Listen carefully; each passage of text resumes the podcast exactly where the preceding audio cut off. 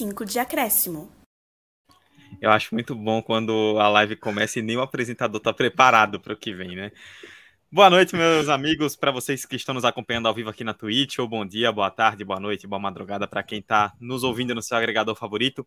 Chegamos com 45 de acréscimo, edição de número 153, mais uma quinzena, mais um episódio. E como você já ouviu pela abertura, né, episódio para lá de temático, né? Estamos fazendo essa live na noite de terça-feira, dia 11 de outubro, amanhã, quarta, dia 12, para você que está ouvindo no seu agregador, né? Caindo hoje, que cai na quarta-feira, dia 12 de outubro, é feriado nacional aqui no Brasil, dia da padroeira do Brasil, de Nossa Senhora Aparecida, mas também é popularmente comemorado o Dia das Crianças. E aí a gente decidiu pegar esse gancho do Dia das Crianças para trazer um episódio temático no 45, né? Vamos relembrar times que marcaram as nossas infâncias, né? Times que tiveram destaque, que eram é, fortes no cenário brasileiro ou até mesmo num cenário estadual, de certa forma, quando nós vivíamos as nossas infâncias aqui no 45 e que hoje estão meio perdidos, né? Aquele que fim levou, por onde anda. Vamos relembrar muitas histórias de alguns times legais, outros nem tanto, que passaram pelo futebol brasileiro nos últimos anos e que hoje já não tem mais os mesmos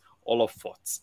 Vamos relembrar tudo isso aqui, lembrando sempre dos avisos, né, para você nos seguir no Twitter, arroba 45 de acréscimo, que é a nossa rede social. É, você pode contribuir com a gente pelo Pix, 45 de acréscimo, arroba gmail.com. E você pode também comprar a camisa do 45 para a Copa do Mundo, né? Tá lá no fixado do nosso Twitter para você conferir. Ainda temos pouquíssimos, se eu não estiver enganado, acho que um ou dois modelos na pré-venda. Então, corra, não perca tempo para fazer a sua compra o quanto antes. 99962 9134 é o número do WhatsApp, 999629134. Para quem está é, tá acompanhando a live aqui na Twitch, está aparecendo o banner, inclusive, aqui embaixo. 999629134 é o número do WhatsApp para você comprar a sua camisa do 45. Sem mais delongas, eu, Eduardo Costa, estou com mesa cheíssima aqui. Emerson Esteves, Hector Souza e Vitor Santos, que vão puxar as suas memórias infantis aí de times que nós vimos aprendemos a, a, a conviver com eles no futebol brasileiro e hoje, por N motivos, eles já não têm mais a mesma força de antes, estão meio sumidos, alguns até já acabaram nesse meio do caminho. Tudo bom, Emerson? Beleza, Dudu, fala Hector, fala Vitor, e aí, cara, audiência. Hoje é no dia do nosso quadro do Milton Neves, né? Eu não sei se vocês acompanharam, mas o Milton Neves fazia um, esses quadros de que fim levou, por onde anda, não sei o quê. E hoje a gente vai tentar replicar isso aqui, pensando nesses times que. Dudu, eu não sei se eu tenho boas memórias de alguns deles, não. Eu tenho certeza que Vitor não tem uma boa memória com um dos times aí numa certa final de Copa do Brasil, mas a gente conversa. Começou já dando uma alfinetada gratuita. Gratuita. Informação. É isso. Cheiro. Vitor, vou te apresentar primeiro, cara. Você quer se defender aí já na abertura do episódio? Não, é, foi uma infância conturbada, certamente, né? É, a, a, a, é o momento que eu não tinha, em determinado período, eu não tinha tanta afinidade ainda com futebol, mas conforme a gente vai virando torcedor, estudando a história do seu clube, o período e revivendo alguns jogos, de fato, tem times aqui que não trouxeram muitos benefícios, né? A minha vida de torcedor. Mas é normal, faz parte, acontece mas tem muito time, muito jogador aí envolvido, muito, muitos times, muitos elencos interessantes que a gente vai discutir aqui. E, enfim, é, vamos tocar o barco que eu já, já separei aqui a listinha de, de boas lembranças para citar. Muito bem. Tudo bom, Hector? E aí, Dudu, e aí, Emerson, e aí, Vitor. Em pleno 2022, o ano da tecnologia, Ninguém liga para dia de santo, Dudu. Todo mundo só tá aqui porque é dia das crianças. E querido ah, ouvinte. Ligo, mas aí é outra discussão. Tá? E querido ouvinte, eu comecei dessa forma porque, pasmem, no pré-jogo descobrimos que nosso querido roxo Eduardo Costa não sabe quem é Toguro em pleno 2022. Fica a denúncia aí. Ah, que é isso, eu tô. É, eu, eu, confesso que depois dessa eu tô me sentindo desatualizado, porque, assim, Você sinceramente, está. Se eu, se eu cruzo na rua hoje com, com o Toguro, passa por mim, eu nem não faço a mínima ideia de quem seja. Mas ele também, se passar por mim, vai, vai fazer a mínima ideia de quem eu sou, né? Então, amo elas por elas. Nesse ah, uma ótima desculpa. Então, amo elas se por saiu, elas. Se saiu bem, se saiu bem. Tá isso, isso me lembrou muito bem um, um famoso tweet de uma bolha esse dessa semana, onde nossa querida rapper Flora Matos indagou se Rihanna não era sua fã. E aí um seguidor dela respondeu: ela não é, porque ela não te segue. E aí a Flora Matos só retrocou dizendo: Eu também não sigo ela, e eu sou fã. Eu... Sério, oh. esse episódio começou com Toguro e Flora Matos. Eu acho que não tem como não ser excepcional, não tem como ser único. Eu, tá eu, eu, eu, vou começar o debate só para pontuar que, assim como Toguro, Flora Matos também não, Nunca vi nem ouvi. Mas, mas, podemos começar o episódio antes que a gente. Por segundo, eu pensei que uh, Dudu ia dizer que não sabia quem era a Rihanna. Não, a Rihanna, Rihanna já sabe, né? A Rihanna já. Na, na minha infância, na minha infância, lá, junto com os times aí que a gente vai falar, a Rihanna tocava muito, então tá tudo certo. Ô, Vitor, você foi pois atacado não. gratuitamente aí por Emerson no começo da live, que lembrou das suas dores com, com um dos clubes que vamos citar. Você quer abrir os trabalhos já com ele, então? Cara, pode ser, pode ser, mas é, vamos, vamos lá, vamos lá. É, é curioso porque de fato eu não lembro, mas como eu falei, é, quando você olha assim, você sente muita vergonha alheia do seu próprio time, né? É, claramente, Emerson está falando do do Santo André, que fez mais, protagonizou mais um momento do Maracanazo, né? É, e aí falando de Flamengo, Flamengo que costuma ter essas memórias de ser derrotado dentro do Maracanã lotado.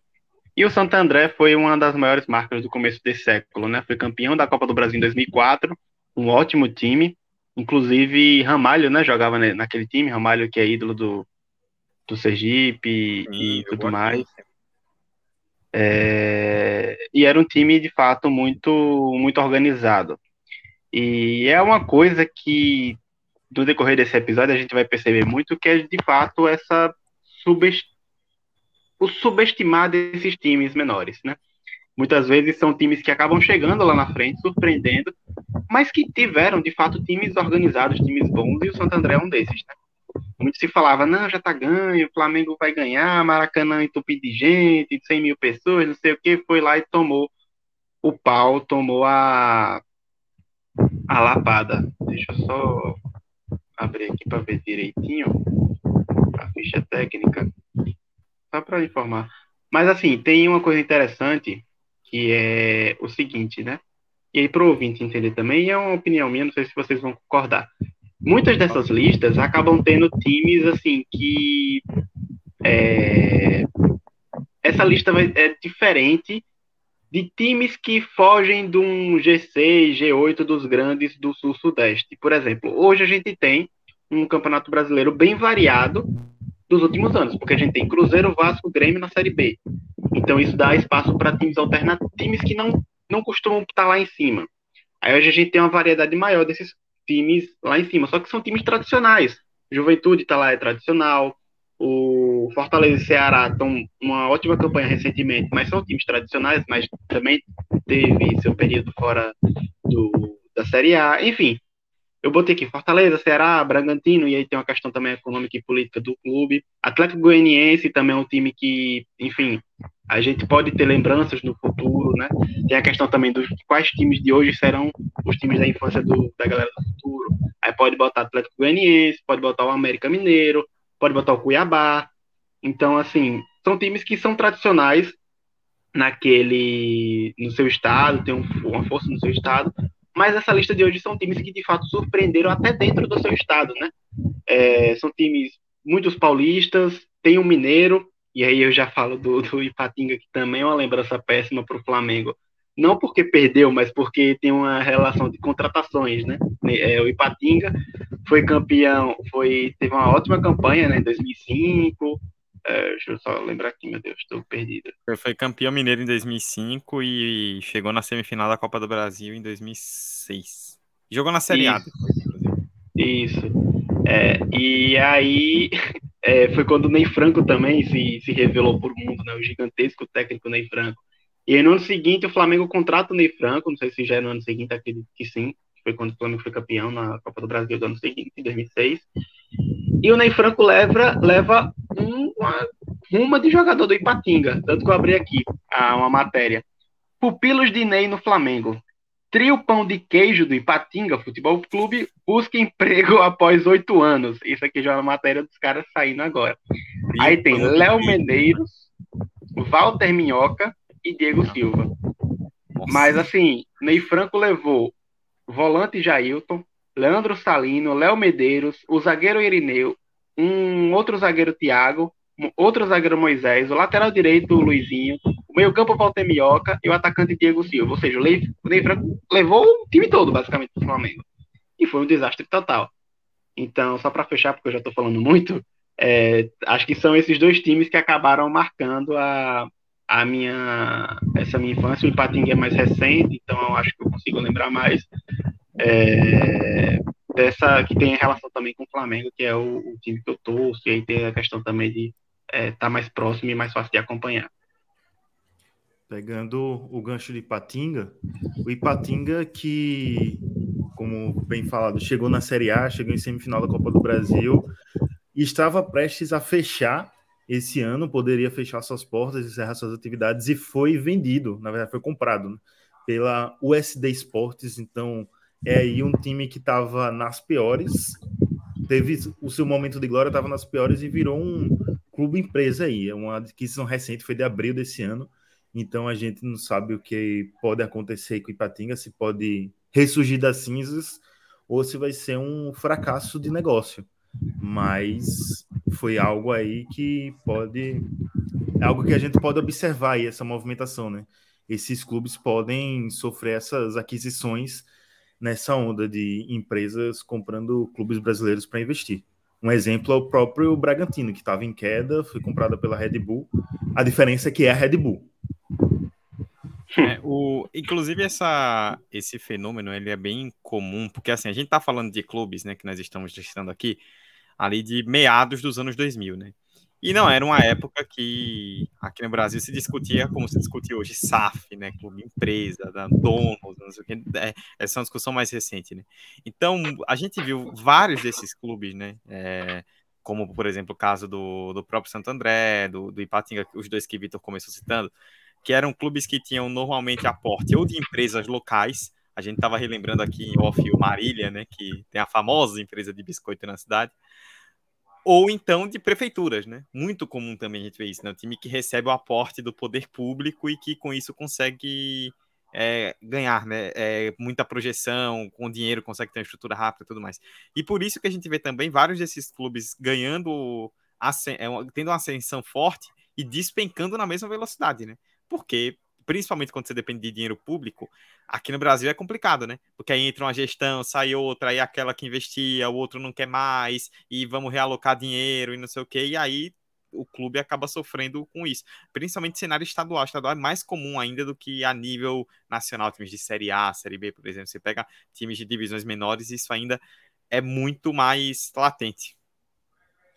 E me chama muita atenção, né, na nossa lista que a gente levantou para esse episódio, que quatro desses times são do estado de São Paulo, né? A gente sempre discute como esse interior de São Paulo, ele financeiramente ele sempre despontou em comparação a outros interiores ou até outros estados a nível de futebol. Então, é interessante pensar que alguns deles são times tradicionais historicamente, tal qual, sei lá, São Caetano, Santo André, Portuguesa, são times tradicionais do, do, do interior paulistano, mas que por fatores específicos, acabaram alçando voos muito grandes, que oitavas de final de uma Libertadores da América e despencaram até chegar numa segunda divisão estadual. Então, é, é um movimento 880 muito grande. E só, eu queria pensar lá sobre o Santo André, porque eu lembro bem, não lembro bem, porque eu ainda era meio grande, mas eu lembro é, desse time, e esse time que foi campeão contra o Flamengo, porque na Libertadores do ano seguinte ele caiu no grupo do Palmeiras. Ele estava no, grupo do, né? bem, no grupo do Palmeiras, Inclusive, ele venceu o Palmeiras por 2 a 1 é, na, segunda, na segunda rodada, vamos dizer assim. Na primeira acabou patando, na segunda venceu.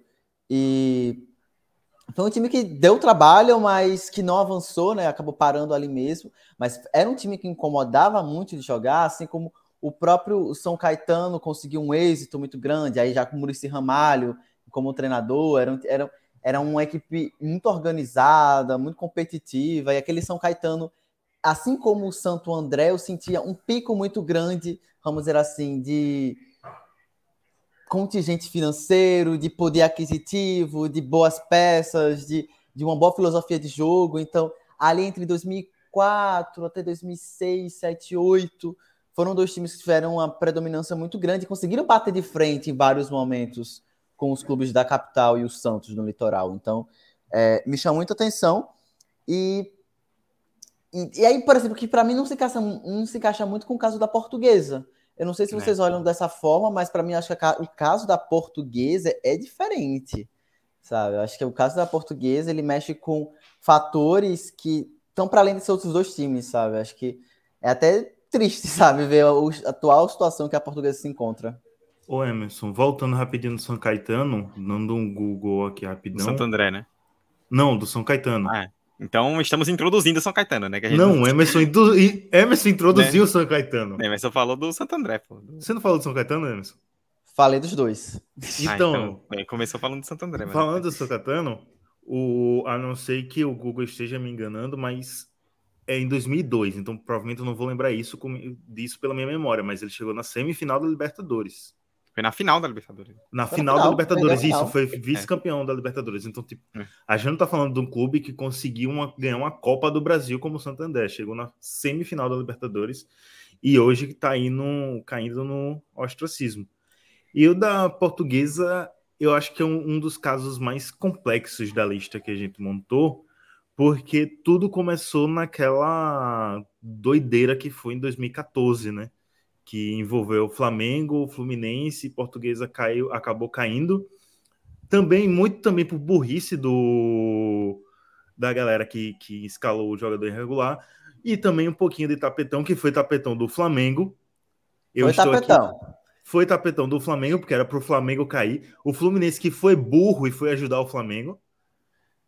E Mataram Aí, a portuguesa. Mataram a portuguesa. Hoje está na Série D, pô. Na segunda divisão do Paulista, se não me engano, né? Então, Estava, ela tá é, na segunda Paulista. Então, é um caso que tipo, é bizarro. Era um clube de grande expressão. Era um clube que você olhava assim e você respeitava, sabe? Não era um dos maiores clubes do Brasil, mas era um clube que você olhava e você respeitava. Tipo, agora, Dudu, eu sim vou introduzir outro time. Tipo o Paraná que era outro time também que você olhava e você respeitava. Você dizia, pô, o Paraná, um time interessante, um time chato de se jogar, e hoje também está aí sem divisão. Não conseguiu se classificar para as frases adiantes do, da Série D e também não conseguiu, não conseguiu se classificar pelo estadual. Então são clubes que passaram um bom tempo aí em Série A e hoje se e encontram recente, sem né? divisão. E recente. Ambos recente. Ambos é. recente. Portuguesa 2014, Paraná começou a cair Foi. em 2017. É, o Paraná tava na. Foi até olhar aqui em off, né? O Paraná tava na A em 2018, né? Foi quando eles caíram e aí despencaram. E eu, a portuguesa foi em 2013 que teve toda aquela questão do Isso, caso Everton. Tal, portuguesa é um caso bizarro, né? Porque ela foi morta e ela se matou ao mesmo tempo, né? E, é, ela girou a faca. É, eu confesso, é, é, acho que a gente tem muito a discutir do, sobre o que gerou o caso portuguesa, mas eu confesso que eu não compacto muito com essa visão que se colocou é, hoje de que a portuguesa ela foi a, a mocinha da história, né? Ela também tem muita culpa no cartório do não, com certeza. É... E, é, e tá acontecendo parecido com um clube, Dudu, que se a gente for fazer esse episódio daqui a dois, três anos, vai estar, tá, talvez esteja na mesma situação que a Figueirense, que é outro clube que está se matando. É, pois é. O, o e aí é um caso de gestão, né? Exatamente. Sim. É um caso de gestão. O Hector citou o caso do, do São Caetano, né? O São Caetano, ele, no, na virada dos anos 90 para os anos 2000, ele teve um.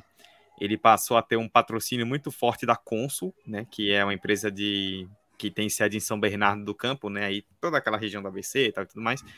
E aí, vira, na virada para o século XXI, São Caetano virou, teve uma ascensão meteórica, né? Ele sai de divisões inferiores para em 2000 ser vice-campeão brasileiro, em 2001 de novo, e na época era mata-mata, né? O São Caetano ele teve a melhor campanha do, do, do Brasileirão na época e perdeu a final para o Atlético Paranaense. Em 2000 perdeu para o Vasco. Em 2002 ele perdeu a final da Libertadores para o Olímpia e é uma derrota bem doída porque foi aquele caso, né, que tipo chega um time é, pequeno de uma cidade que já tem outros times maiores, e é as torcidas dos times maiores todo mundo se une, né? E todo mundo se uniu pelo São Caetano e o São Caetano ganhou do Olímpia no Paraguai e perdeu de virada em casa e acabou caindo. E o São Caetano ele pegou um pouco dessa fama na época, sabe? Um time estruturado, um time que ascendeu rapidamente, mas que era o time do quase, que chegava longe e não ganhava. E aí em 2004 ganhou o Campeonato Paulista, na época que era treinado pelo Murici Ramalho e tinha o, o grande destaque no campo era o Mineiro, né, que depois foi para o São Paulo e ganhou tudo no São Paulo. Só que aí veio, ainda em 2004, depois veio o baque que começou a matar o São Caetano, né? E até com perdão do termo que eu confesso que eu não percebi a dualidade dele, que foi a morte do Serginho, né? Acho que da a nós aqui que somos geração crescemos nos anos 2000, acho que é uma das primeiras imagens impactantes que a gente tem assim do futebol, que é um jogador morrendo no campo, né? Que aconteceu aqui no Brasil, foi quando o Serginho morreu em 2004. É o São Caetano na época perdeu quase 30 pontos. Ele tipo ia chegar, ia ficar na zona da Libertadores e terminou lá na parte de baixo da tabela, ainda ficou na Série A até 2007 mas ficou meio cambaleando, né? Sem ser aquele time que brigava no alto o tempo todo. E aí caiu e quando caiu pegou o elevador para baixo e não e não voltou mais. É, e tem duas coisas interessantes aí. É... Esse período, muitos times acabaram se destacando, chegando né, nesses holofotes da grande mídia do Campeonato Brasileiro. O São Caetano é um deles, mas também a gente tem outros times aí por conta também muito da mudança de Campeonato Brasileiro, né? Foi um período que Teve, um momento era 24 times, depois passou a ser 22, e aí às vezes caía 4, depois caía 2. Então, às vezes, o time que ia cair no ano não caiu no outro. E aí a gente acabou vendo muitos times, é, como o São Caetano também, e o São Caetano, assim, reforçando o que o Dudu falou. Não era um time como, por exemplo, um Cuiabá, um Atlético Goianiense que a gente vê hoje, que faz uma partida massa, faz uma campanha ok na Sul-Americana. Não, o São Caetano passou 3, 4 anos lutando no alto. Eu peguei aqui a tabela. Em 2001, São Caetano foi é, líder da primeira fase e o ano que foi vice-campeão brasileiro pro pro Atlético Paranaense, não foi? Isso, 2001. É, e na primeira fase, em 27 jogos, o time sofreu 25 gols. Melhor defesa. Em 2002, destaque na defesa também. Em 2013, eu estou com a tabela aqui, o time foi quarto no campeonato, com 37 gols em 46 jogos. Então, assim, um dos destaques do time era a defesa e era referência também na época, né? Então, só mostrando como esse time era destaque. E aí a gente, eu vou incluir até aqui outro time, o, o Hector falou do Paraná, eu coloco o Paysandu. Eu acho que o Paysandu tem uma tradição muito grande, diferente desses outros times, porque talvez aqui e lá no Sudeste não, mas porque é do Norte. Mas assim, do mesmo jeito que outros times como o Esporte, é, náutico que sobe ou desce é muito tradicional no Nordeste, o, o Paysandu é muito tradicional no Norte. Mas eu acho que no começo dos anos também o Paysandu teve uma crescente nacional enorme. O Paysandu bateu o Boca Juniors na bomboneira na Libertadores. O Paysandu teve o Paysandu teve um auge ali em 2000, 2003 com o Givanildo Oliveira, que é um técnico muito subestimado pelo, pela história do futebol brasileiro. Mas assim, o time em 2002, o Paysandu foi o clube que mais ganhou títulos no Brasil. O time ganhou o Campeonato Paraense, a Copa do Norte e a Copa dos Campeões. E passou Cru Corinthians, Cruzeiros e Goiás, que tinham dois títulos cada um desses times. Aí foi campeão da Série B em 2001. Em 2002 foi vigésimo com 29 pontos. E aí tem a questão também das mudanças da tabela, né? Porque ele é vigésimo em 2002, vigésimo segundo em 2003 e não cai porque eram 24 times e só caiu os dois últimos em 2003, e foi 14 em 2004. É, aí cai pra Série B em 2005. Foi o ano que você citou que eles ganharam do Boca, né? Que é, é, essa é uma história muito boa, né? Que todo mundo lembra, né? Pô, o Paysandu ganhou do Boca, até só que todo mundo esquece que foi o jogo de ida, né? E na volta, o Paysandu é... em casa e foi eliminado pelo Boca, né? Teve isso também. 1x0 gol do Yarley, né? Que depois foi jogar no Boca, inclusive. Depois, depois daquela, daquela Libertadores, ele foi jogar no Boca, naquele mesmo ano de, de 2003. E o, o Paysandu, acho que tem até uma coisa que você citou bem, Vitor, no seu comentário, que é a última grande, a nível Série A, né? A nível primeira prateleira do futebol brasileiro, é a última é, referência e para muitos a única que a gente tem da região norte, né?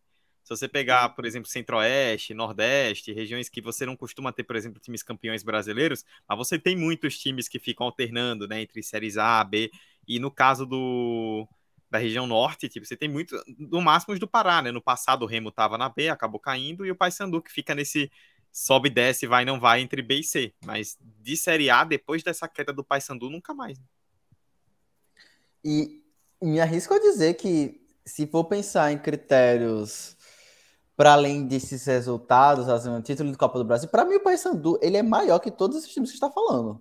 Sabe? Sim. Acho que é um time Sim. que tem uma importância é, para uma região que nem se compara. É tipo, é tipo citar se a gente fosse se outra galera fosse fazer, sei lá, enfiar Bahia e esporte numa, numa conversa como essa, sabe?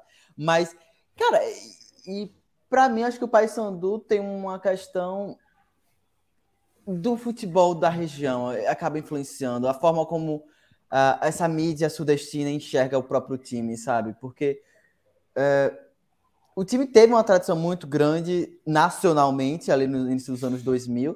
Eu não me atreveria a colocar ele. Vitor trouxe para a conversa, né? Mas eu não me atreveria a colocar ele no mesmo status que esses outros times. Eu acho que o que o Pai Sandu sofre é de um problema muito mais estrutural do futebol nortista e de como a mídia, a gente. A gente não, né? A gente também sabe. Como a mídia do Sudeste e do Sul compreendem o futebol, sabe? O futebol do Norte. E por, porque, por exemplo, esses, esses, times do interior, eles não sofrem, por exemplo, o que o Paysandu sofre. Esses times do interior de São Paulo. Sem contar, Emerson, que esses times que a gente falou até aqui são times que hoje estão sem divisão e alguns estão até na segunda divisão do próprio estadual. Exato. E o Paysandu esse ano estava brigando para voltar para B. Então, assim, Exato. assim, Paysandu nacionalmente acabou perdendo sua relevância, essa, essa imponência que tinha há algumas décadas atrás, mas ainda assim é um time que anda brigando, sabe? Pode não aparecer na Copa do Brasil, por exemplo, avançando em muitas fases, mas na Série C aí tava fez a segunda fase horrível, mas na primeira fase fez uma fase muito decente. É, acho que tem uma a questão importante que Emerson falou, que acho que a mais importante nesse sentido, que é a estrutural, né? Porque o, o, a região norte é uma região que é, a nível de futebol, estruturalmente, ela tá muito abaixo, né? Tanto que, assim, a gente cita Paysandu e o Remo, mas saindo do, do norte a nível nacional, tipo, você pegar os outros estados, quais são as grandes referências nacionais dos outros estados? Você tem muita dificuldade de lembrar de. de Eu lembro do assim. Manaus de cabeça, né? O Manaus. É, que tá na C, acabou tá de subir para C. O São Raimundo, até alguns anos atrás, chegou a ser Série B, até, né? Sim. Foi, fez bate volta, mas chegou a ser, mas o Atlético Acreano também. Do Sim. Acre. Teve mais um outro exemplo, assim, que é. chegou na Série B, né? Tipo, Série A é Paysandu. E o Remo também tem muito tempo que não chega, né? É o Paysandu. Em 2003, né? 2004, teve o América de Natal, não foi? Que chegou à Série A? Um negócio desse. Foi em 2007, né? Que eles subiram em 2007. Foi mais recente? E, teve... e, foi, e, e até hoje carrega a pior campanha da história dos pontos corridos. É, eu, acho que, eu acho que perdeu esse não, perdeu ano passado. ano passado, né? Foi, foi. Foi. Vou até confirmar aqui que a Chapecoense ano passado fez uma campanha terrível, também ganhou um jogo só na, na série. Inclusive, a Chapecoense é candidata a ser um desses times no futuro. Porque eu ela. eu acha? acho que sim. Porque eu, ela. Eu concordo com o Vitor. Ela chega num, num protagonismo muito inferior a Criciúma, a Paraná e aos outros times do estado. E a Paraná não, meu Deus, confundi tudo agora. A Figueirense, é Figueirense, Criciúma e Joinville. Figueirense, Criciúma e Joinville tem um, um protagonismo maior, tem um número de títulos maiores, e aí chega a Chapecoense. Ninguém sabia quem era a Chape na, na coisa. Era aquele time tipo, ah, time bonito, time verde e tal.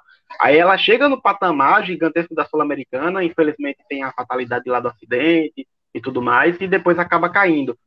Mas eu acho que, que, que é um time que futuramente a gente vai ver como um caso muito à parte. É, quando o, o, o 45 ele for tomado pela gurizada que nasceu em 2005, a gente vai, eles vão fazer um episódio sobre isso daqui a alguns anos e vão trazer o Joinville para mesa, né? Que Vitor citou. Joinville, Joinville aí sim, um negócio maluco, Joinville, né? eu concordo. E o jeito que subiu para baixo completamente. Né? E sabe uma coisa que eu fico muito curioso com vários desses projetos? É, a forma como. Novamente, uma, é uma crítica tipo, a nós mesmos do jornalismo, né?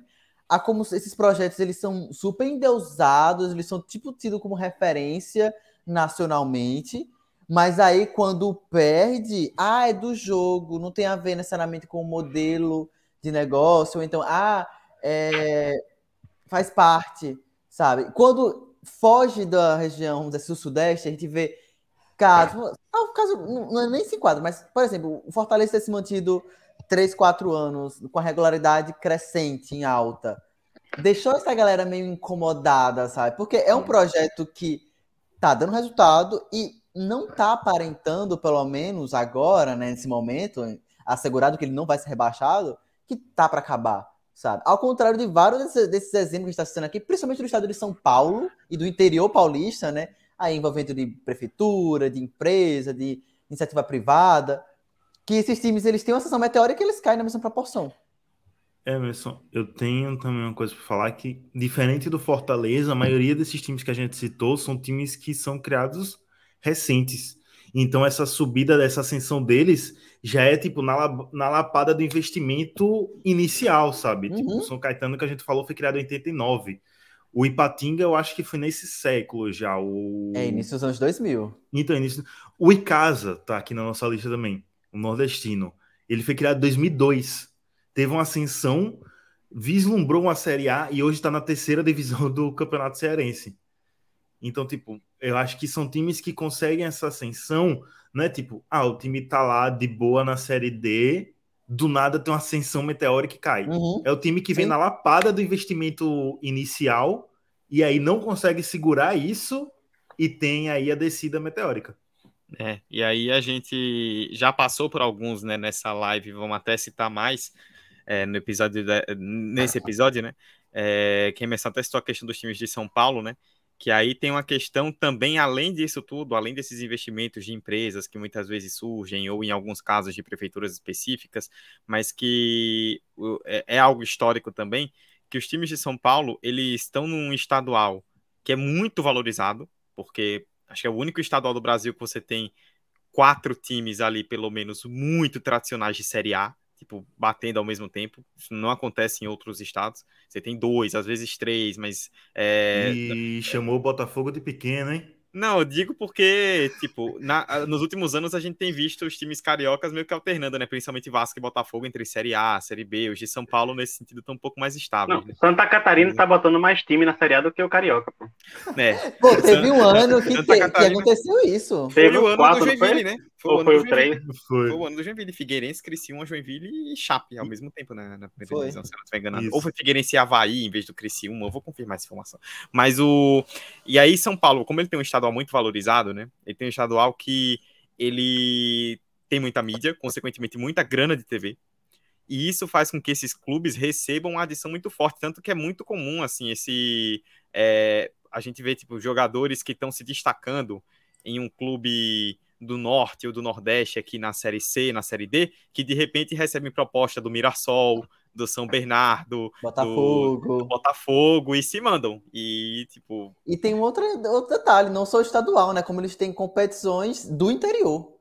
O interior é tão forte é. que existe, tipo, a Copa do Interior, é, aquela Copa dos times que avançaram mais longe do Campeonato Paulista, que são do interior. Então, uhum. eles ainda têm ainda esse, esse calendário, vamos dizer assim, mais rechonchudo que dá esse aporte de contratar, de visibilidade e tudo mais. Isso é uma Mas coisa. É isso mesmo. Que... É. Eles têm um aporte e uma organização para conseguir um calendário que pegue o ano inteiro, mesmo se você tiver sem divisão nacional. O que não acontece em nenhum outro estado do, do país, que eu saiba. É, e isso é uma coisa que envolve essa questão financeira, mas também de organização, né? Que é uma coisa que eu acho, eu sinto falta disso em outros estados também. Aqui em Sergipe a gente teve durante um tempo a Copa Governador do Estado, né? Que enchia calendário no segundo semestre, de repente acabou, tipo, e hoje eu particularmente não vejo voltando porque os clubes não sei se estão dispostos, né? Com, com série C, série D, essa galera não está disposta a querer jogar. E sem, se você faz a competição aqui em Sergipe, sem os clubes da Série C da Série D, a federação não vai querer bancar e o campeonato não existe, basicamente. Dudu, para um clube de Sergipe jogar um ano inteiro sem estar numa divisão nacional, é, tem um esquema muito simples. Você joga no primeiro semestre a Série A1 do Sergipão, você é rebaixado, joga no segundo semestre a Série A2 do Sergipão, sobe de divisão E aí, Já no ano seguinte, você faz o mesmo esquema. Assim você tem calendário o ano inteiro. É, confirmando a informação, Figueirense, Havaí, Chapecoense e Joinville foram os quatro catarinenses que Ô, jogaram ô, a Série A em 2015. Ô, ô, amigos, para não perder o fio da meada dos times paulistas, vamos citar um que é, nos últimos da década de 10, vamos dizer assim, despontou. É um time de vários nomes, de várias cidades, de várias torcidas ou de nenhuma torcida, porque é engraçado que se você pega informações do, de público de, de- nesse- do estádio que esse time joga, que pode ser qualquer um, já que ele é um time, sabe, nômade, é, é, é a audiência, a, a bilheteria. Estamos falando do nosso grandioso Grêmio Prudente, que já teve vários nomes. Quando jogava em Presidente Prudente, se chamava Grêmio Prudente. Depois o time migrou para Barueri, aí se chamou Grêmio Barueri. E depois ele ficou ali rondando por outras cidades vizinhas ali de São Pa- eh, do interior paulista. E esse time me chamou a atenção por algumas coisas. Tem um investimento pesado das prefeituras, a qual ele estava assediado o time, né? E o conceito desse time me lembra muito uma franquia, só que com a desorganização de um time de futebol. Porque era uma franquia, porque já que. Não, sério, eu nunca vi um time, um- alguém, alguém torcer para esse time, pro Grêmio Prudente. Se alguém conhecer que tá ouvindo a gente, que torce pro Grêmio Prudente, pro primeiro. Né? Aí Era isso que eu ia citar já. É, tem que ser pro primeiro. É. Os outros que vieram depois, aí. Não, o que veio primeiro foi o. Foi o Barueri, Foi né? O Prudente veio depois. Foi o Barueri. Foi. Foi Barueri? jogava na Ah. Arena Barueri, lembra? A Arena Ah. Barueri surgiu nessa. Então, Ok, o Barueri perdão. tinha um. A, a cidade abraçava, eu lembro que, tipo, não era coisa. Ah. É, e a Arena massa. Barueri, tipo, era organizadinha. É, até hoje tem jogo lá, né? Tipo, Tem, tem, tem jogo lá. Tipo, não era massa, tipo, um time que mobilizava o interior, mas tinha essa torcida. Agora, quando foi para Presidente Prudente, acabou. Que aí foi Primeiro jogar que- no Prudentão, aquele estádio Prudentão. gigantesco, com calor de 70 graus, eu não cabia. Não, Vé- e o é- mais louco é porque ele não fez essa alteração enquanto estava em queda. Fez essa alteração quando estava é, no seu auge. Isso que é louco, né, Sim. cara? Foi... Na, É, na Série A. na Série A. Suicídio. É, eu lembro. Quando ficou na Série A, ele tava para cair em 2008, consi- conseguiu se segurar, em 2009 mudou, e aí eu acho que foi em 2009 ou foi no ano seguinte que caiu. E depois não, não subiu mais. Mas foi um rolê assim, pô. E pra mim também pesa um lance pro Grêmio Prudente, uma falta de gestão, tipo, é aquela, aquele lance de enxergar o time como se fosse algo descolado de uma base, de uma torcida, que por isso que ele me lembra uma franquia, né, que ele não tem essa noção de sede, né, ele pode se deslocar para qualquer outra cidade, estado e tudo mais, tipo, a lá NFL, né, que tem, NFL e NBA também acontece isso, né, um time pode mudar para outra cidade, mas ele mantém as suas bases, não, não, a fim de que a torcida se mantenha. No caso do Grêmio, do Grêmio Barueri pós-Grêmio Prudente, eu não vi isso. Eu acho que foi uma transição muito errada, foi um tiro do pé, pra, no caso do Grêmio Prudente. Pô. E eu lembro que jogar naquele estádio era uma tristeza. Eu tinha uma agonia só de ver os jogadores, sabe, com a língua para fora, naquele estádio gigante, enorme, monumental. E ele era o gramado, ele era muito grande também, não só o estádio, tipo, a extensão do estádio era grande, como o gramado era grande. Então, sei lá, 28 no primeiro tempo, 30 minutos no primeiro tempo, pausa, bora beber água. Eu, mas já, no ano. Como assim? É porque tá fazendo 35 graus e 12 de. de, de como é, umidade. Então é complicado, mas é um time que hoje em dia se encontra em completo ostracismo. É, eu até tava pesquisando, né? Vocês citaram em off antes né, da live, eu tava até dando uma olhada no- nessa questão do Grêmio Prudente, né? Que o, ele vai, como a gente citou, né, ele era Grêmio Barueri, ele vai para a Série A em 2009, aí ele joga a Série A em 2009, fica na Série A em 2009, só que aí vem em 2010, no final de 2009, né, rolou a já tinha começado o burburinho de mudança, porque aí entra justamente o que nós citamos, que envolve vários desses clubes, né? É, começaram a rolar uma. É, é, existia um acordo entre os empresários que comandavam o Grêmio, o Grêmio Barueri e a prefeitura de Barueri. Mas começaram a rolar algumas desavenças, algumas coisas que eles não se entenderam, tal, rolou um racha e aí os empresários levaram o time para Presidente Prudente em 2010.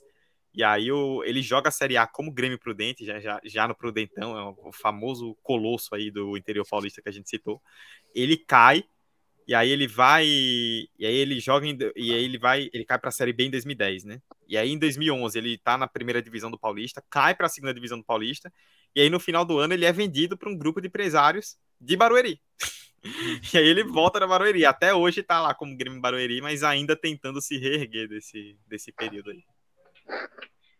E só para é, falar do, dos jogadores, né? Em 2009 ele foi 11 do Brasileirão e teve o seu atacante Val Baiano como vice-artilheiro do Brasileiro. Grande Val Baiano. Oito gols do Val Baiano. Um Eu pouco tempo foi. depois, um pouco tempo depois. É, e ainda tinha Ralph no meio-campo desse time, tinha Leandro Castan na defesa.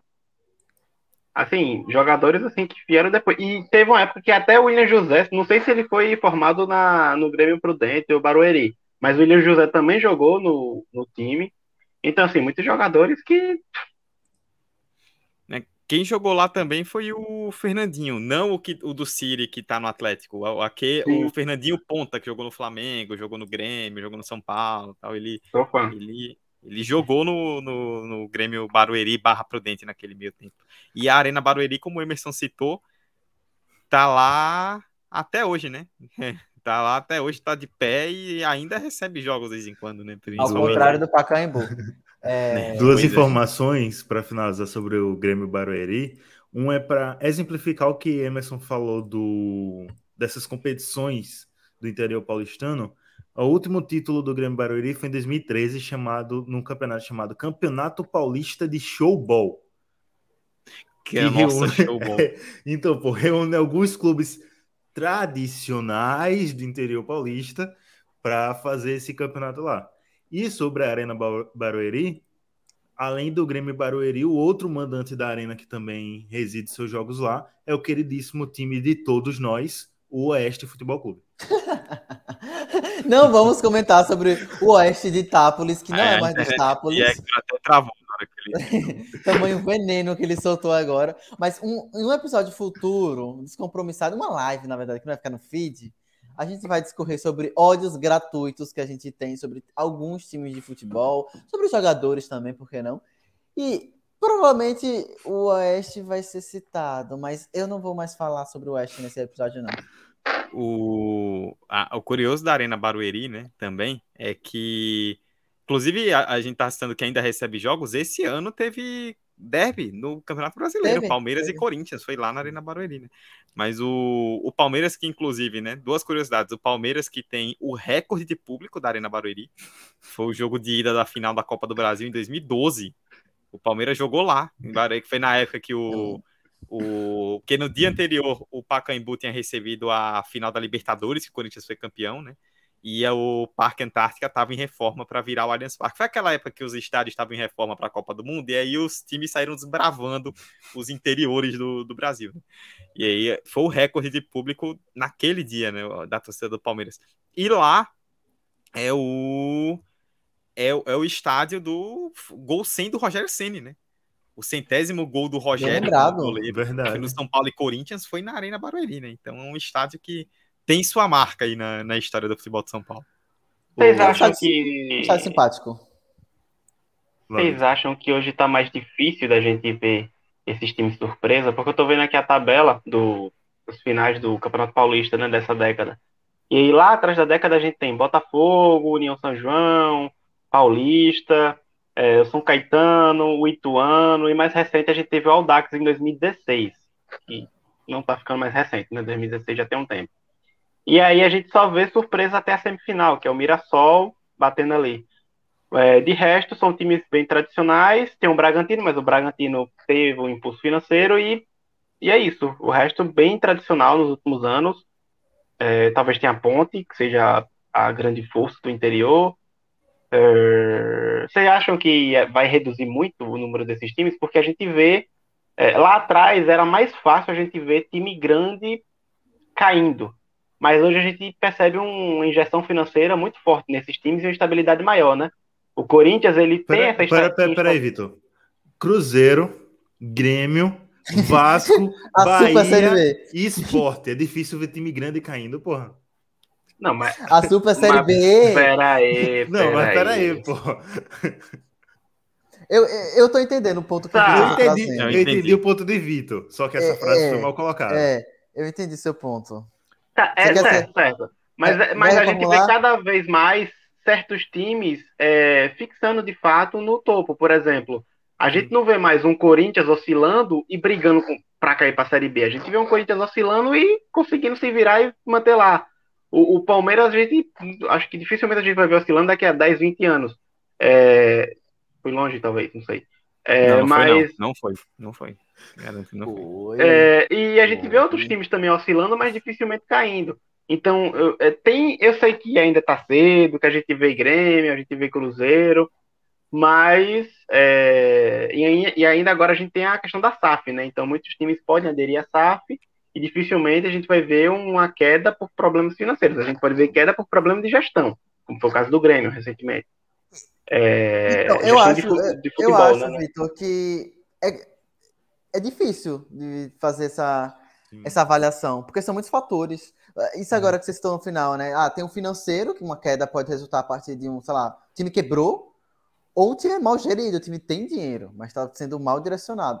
São duas coisas Ou que estão contrário. relacionadas. O- Ou até Exato. o contrário, um- uma injeção dessa em um time Resulta- menor e resulta nessa ascensão do time. Sim. Vulgo Eu- Bragantino. Eu Exato. acho que o que. Inclusive, eu não sei se vocês concordam, mas o Bragantino, se não tivesse a injeção da Red Bull, o que é um time que se mantém, era um time com DNA da Série B, sempre foi um time que permaneceu ali na Série B por muito tempo. Mas o último título relevante do Bragantino tinha sido em 90. Em 90, um Bragantino paulista. estaria nessa lista desse episódio fácil. Poderia estar. A questão é que ele tá ali na Série B já há um bom tempo. Ele estava, né, antes da injeção da Red Bull, estava Sim. na Série B há um bom tempo. Mas, ah, hipoteticamente falando, cai para uma Série C. Era um time que se enquadraria tranquilamente no, na nossa, na nossa, no nosso recorte, vamos dizer assim. É, eu acho que Vitor trouxe um ponto aí que vale a gente observar para o futuro, que é qual vai ser o efeito dessa, desse movimento de SAFs no, no, nisso aí, né? Porque assim, até um pouco do que Vitor falou, tipo, a gente não sabe como é que vai ser a gestão, porque cada clube tem a sua gestão, tipo, a gente tem modelos de SAF bons e modelos de SAF ruins. Agora, se uma empresa multimilionária assume o comando do clube, na teoria, dinheiro não vai ser um problema. Agora, como esse dinheiro vai ser gerido, aí é outra história. Como esse clube vai ser gerido, aí é outra parada. Mas a, a gente vai observar um cenário com.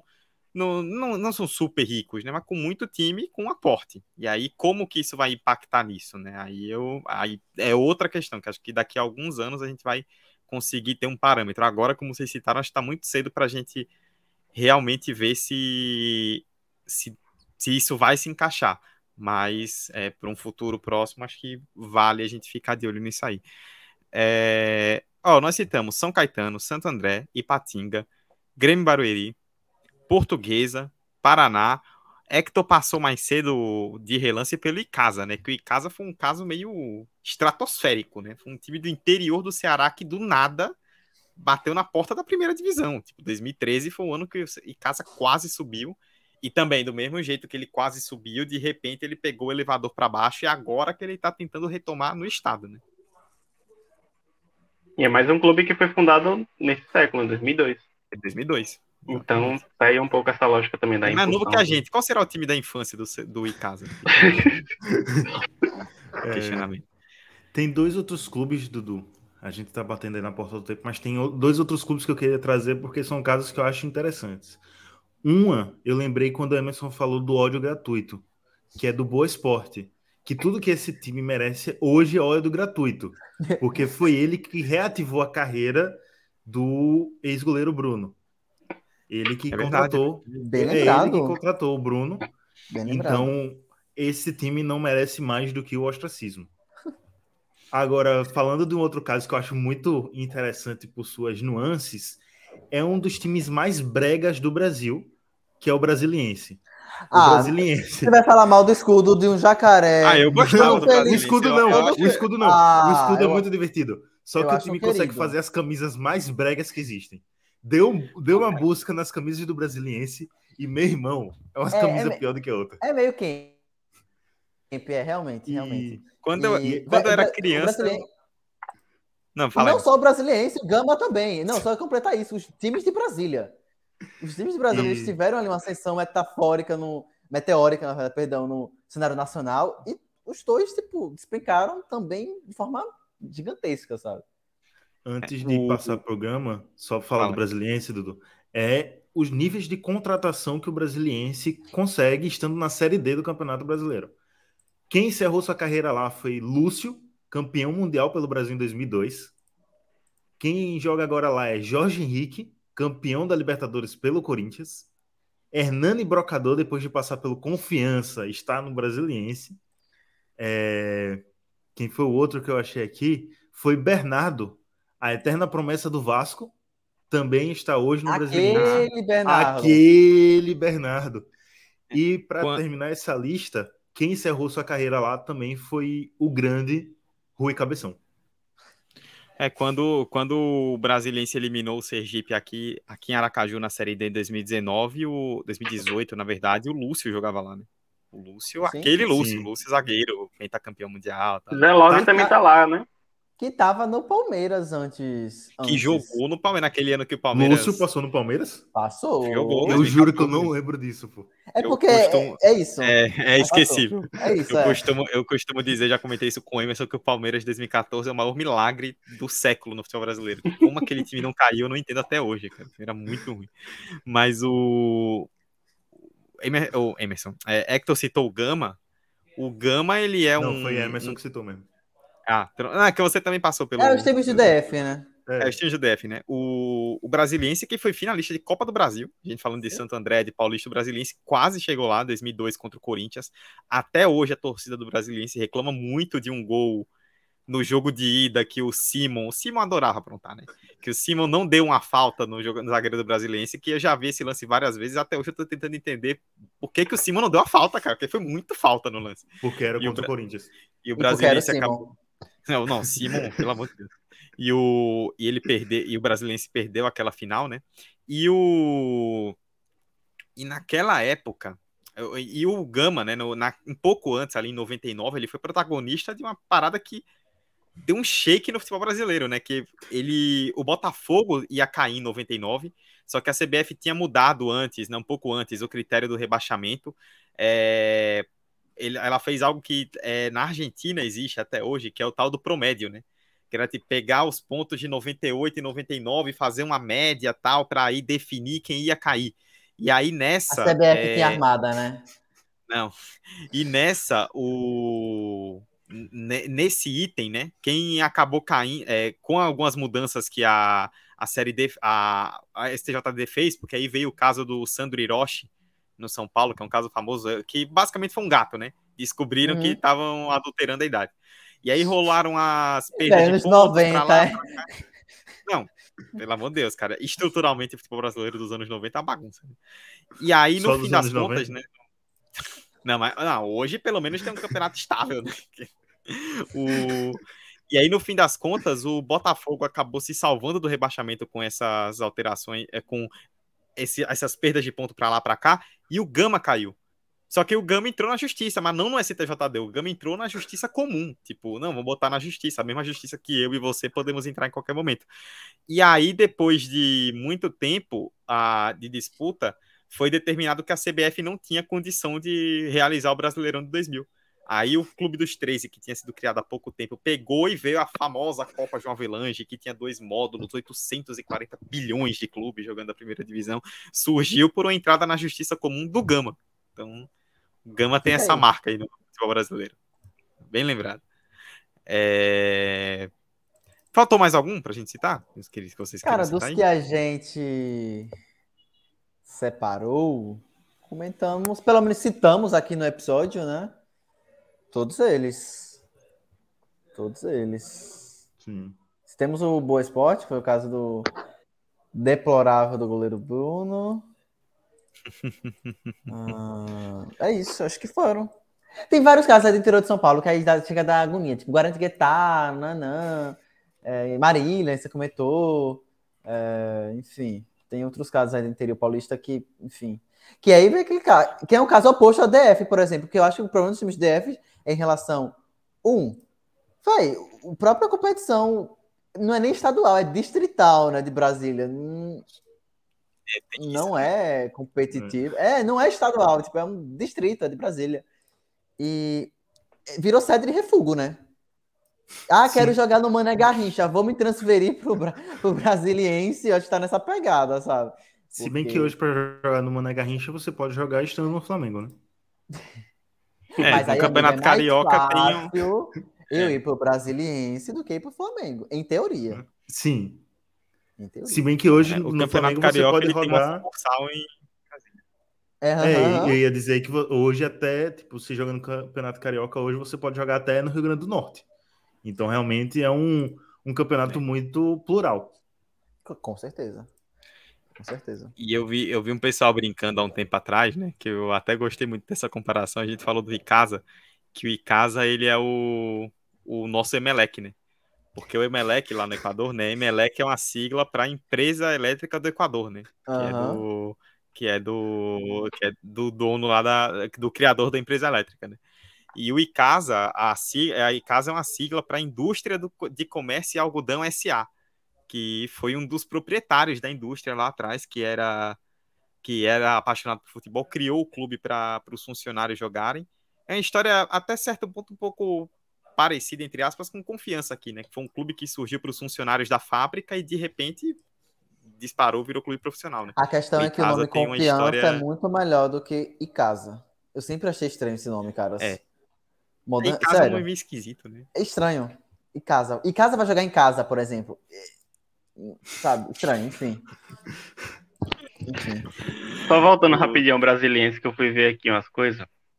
Descobrindo que Leonardo Silva, que foi campeão da Libertadores pelo Galo, já jogou lá.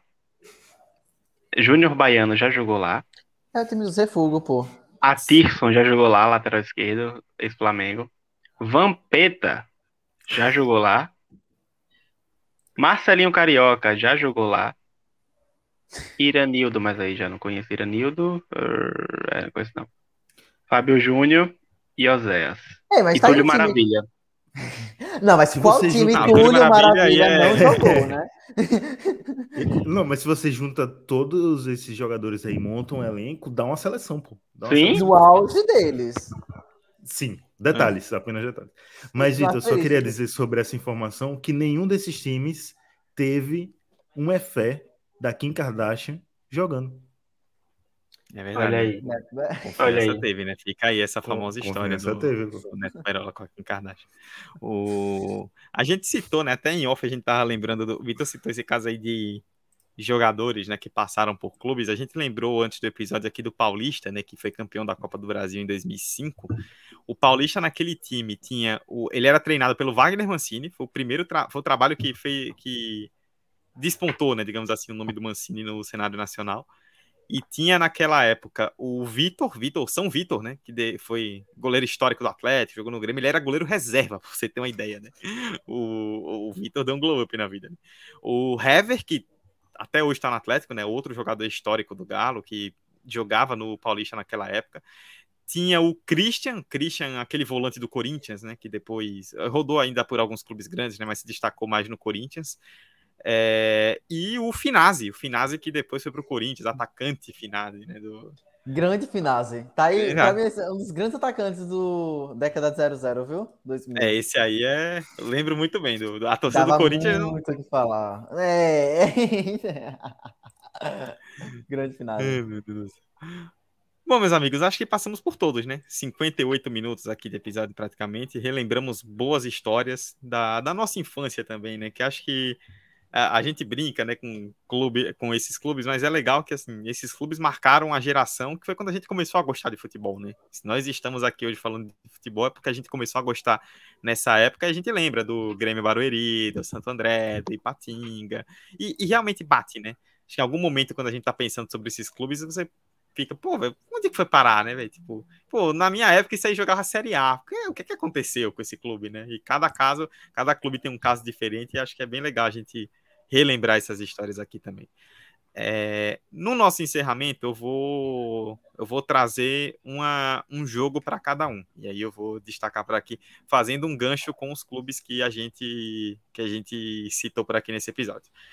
Emerson, você citou durante a sua argumentação aí sobre o Santo André, 19 de abril de 2005, Santo André 2, Palmeiras 1. A gente já falou muito do Santo André no episódio de hoje, mas O Palmeiras, daquele 19 de abril de 2005, ele alinhou em campo em Santo André com Marcos no gol, Correa, Daniel, Nem e Lúcio, Glauber, Marcinho Guerreiro, Magrão e Diego Souza, que não é aquele, Ricardinho e Osmar, técnico Candinho. Boa noite. Boa noite. Boa noite. esse, é, é, essa, esse time em si desse ano, por 2005, ele não é dos mais memoráveis dos anos 2000 do Palmeiras. Os que vieram tanto 2004, ai, 3 não, pera, 2002, 2001, 2000, aí dos que vieram depois, 2008, 2009, 2007 também não. Enfim, diria que esse ano 2005 é um ano esquecível em relação a nomes. Ah, muito embora tenha bons nomes aí, mas não era uma equipe da sabe, brilho nos olhos. E por isso que o Santander ganhou, né? Por isso o Santander ganhou. Pois é. é... Hector. 30 de setembro de 2007, Paraná e Fluminense o Fluminense, a gente já falou muito do Paraná, mas o Fluminense, comandado na época por Renato Portaluppi, impressionante, porque ele tá em todas, né? É surreal. Alinhou em campo com Fernando Henrique, Rafael, o que tinha o gêmeo, né? O Fábio, que depois foi jogar lá no United.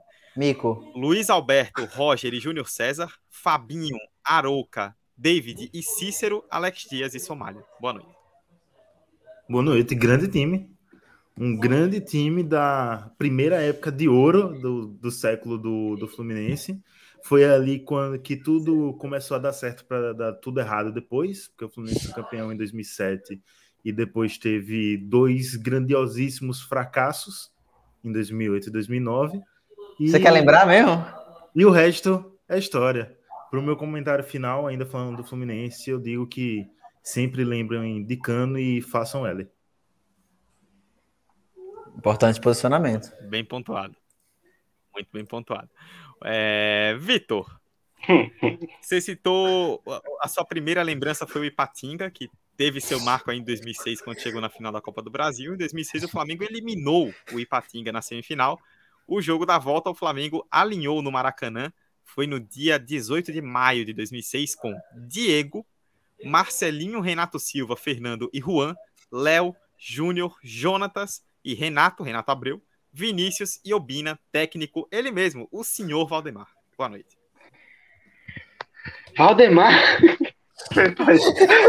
Valdemar! Fora Valdemar! Tá de brincadeira, meu! Pior que foi nesse período mesmo, né? Sim, sim, sim. Foi por aí, foi nesse Eu falei. É, eu acho que poderia ter uma dentro da sala de troféu do Flamengo poderia ter um troféu de troféu não ter caído para a Série B nesse período aí, porque meus amigos, Flamengo montava cada time tenebroso que sem brincadeira nenhuma, se disputasse Campeonato Sergipano, qualquer campeonato de menor expressão, não seria campeão. Certeza absoluta que não seria campeão. É coisa tenebrosa, não, é coisa triste. Não ganhava é do Dorense em dores, viu? De... Oxi, ia morrer com o calor daqui. Mas, assim, bons nomes, inclusive, assim. Tinha o Renato Abreu, que eu gosto. Tinha o Obina, que dispensa comentários. O Juan, né, zagueiro. É, e o Diego Bochecha, que... É... Diego. Diego Bochecha, é que ele tem uma marca na bochecha aqui, enfim. Grandioso Diego Bochecha. É, enfim, só deixa na lembrança esse time, deixa na lembrança. Bom, é isso, né? A live foi de lembranças, nada mais justo que a gente terminasse com boas lembranças, né?